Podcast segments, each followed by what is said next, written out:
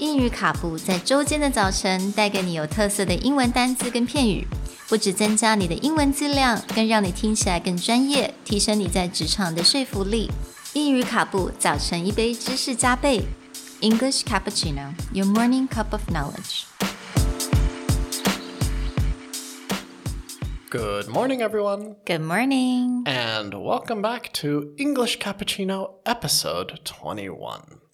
Today, we're going to look at the difference between avoid, prevent, and prohibit. 那我们今天要来看三个动词：avoid、prevent、prohibit。那这三个动词呢，常常被用错，因为它们有蛮雷同的那种 definition，但是它们又有非常大的不同。 Let's look at our first word, avoid, spelled A V O I D. To avoid means to keep away or stop oneself from doing something. Most often in English, we use this to mean keep away. So you really should avoid that person, they smell funny. or you should avoid going to that side of town, it's not safe. 所以，我们第一个字 avoid，也就是避免。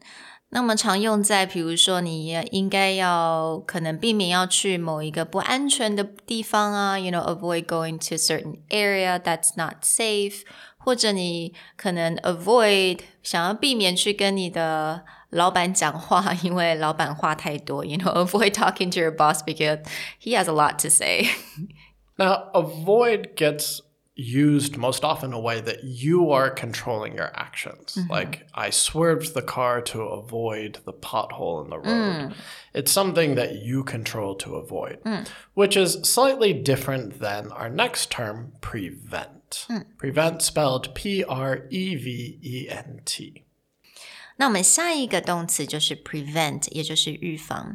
那这个字跟刚刚我们所讲的 avoid 它很不一样的地方，就是 avoid 是我们自己可以去避免的。So what about prevent then? So prevent gets used a lot, an outside force or an outside person stopping you from doing something. Simple thing would be like the fence is there to prevent strangers from coming into your property. Or we locked the cabinet to prevent other people from opening it. 所以 prevent 比较不一样的地方就是，它是外界的力量或者是别人来预防这个动作。 The last word of this is prohibit. Prohibit spelled P R O H I B I T.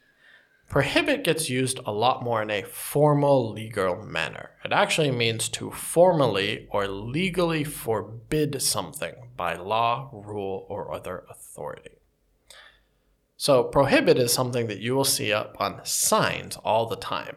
You are prohibited from boarding the train after it leaves, or you are prohibited from driving on this side of the road, or you are prohibited for entering a government building.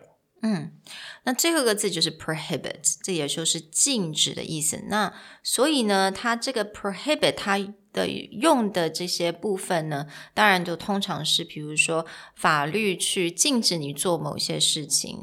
For example, you know, you're prohibited to drive down this road.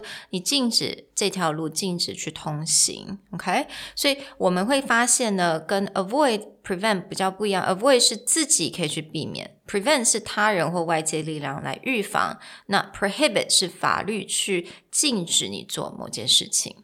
Right. So you'll see something as basic as like smoking is prohibited. This is a very legal thing. Hmm. But if they're trying to be polite, but it's not illegal, they might say it's like, please avoid smoking around this hmm. area.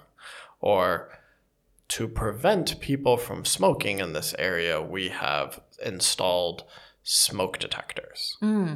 所以，如果比如说我们这个部这个 area，我们这个这个地方，它其实是法律上是没有办法说是禁止吸烟的，那你可能就要用 avoid 或者 prevent 这个字。 So let's look at a few example sentences to really outline the difference.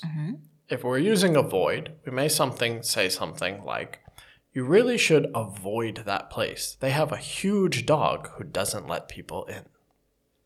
So to use prevent, you can say, in order to prevent people from trespassing, the owners built a large fence and got a loud dog. Last, trespassers are prohibited from entering the property. There is a big dog to stop anyone who ignores this rule. We hope that you guys got a better understanding of avoid, prevent, and prohibit. We'll see you next time. Bye. Bye.